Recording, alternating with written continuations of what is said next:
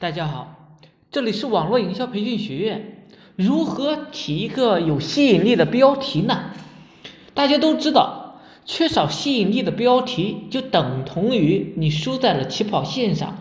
而我们看文章，不论是听说读写这些东西，文章的标题能否吸引你，就预预示着你是否有读下去的一个冲动。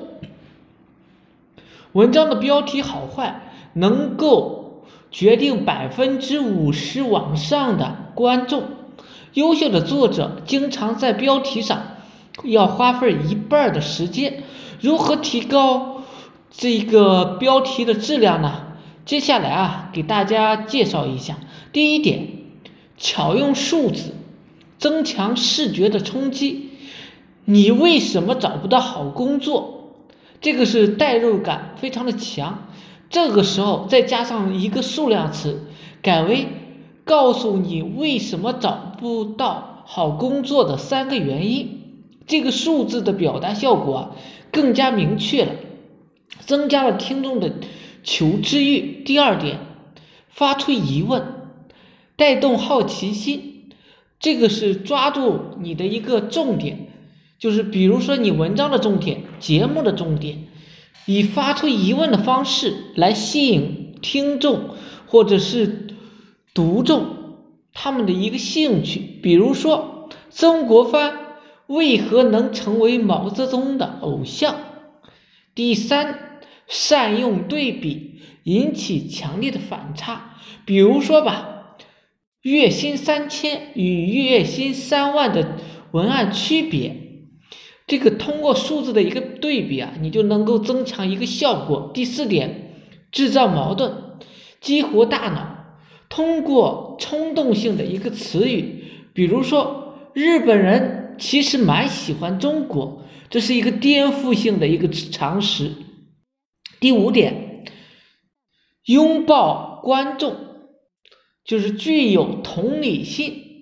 你要站在读者的一个视角，思考他们是想从什么那里获取什么，从文章里获取什么，从语音里获取什么，从视频里获取什么。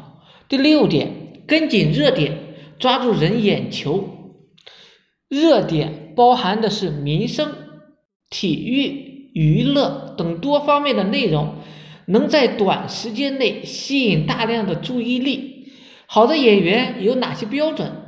这个反应是平平的，但联系上明星的这个流量呢，他就你改为影后张子涵等等这些呢。比如说吧，张影后张子涵是如何诞生的？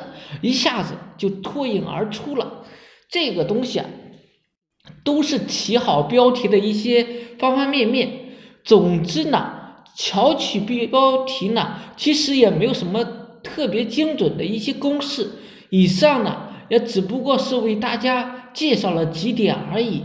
你想怎么去操作的话，你就是要。多读多写，就比如说吧，我呢经常给学员呢就这样讲，你看到你的项目里边吸引你自己的标题，然后把它记下来，每天记，每天记，记上一年，甚至几个月，你这个写标题的这个能力啊。就会很强了，很大，因为他们如何写的，你只有尝试了，你才能够学会，熟能生巧，就像卖油翁一样，一个铜钱那么一个小的一个小孔，它能够倒上油而不沾到那个铜钱上，射箭它也是那个道理，熟能生巧，为手熟耳。好了，今天呢就讲到这里，希望呢对你有所帮助，有所启发，谢谢大家。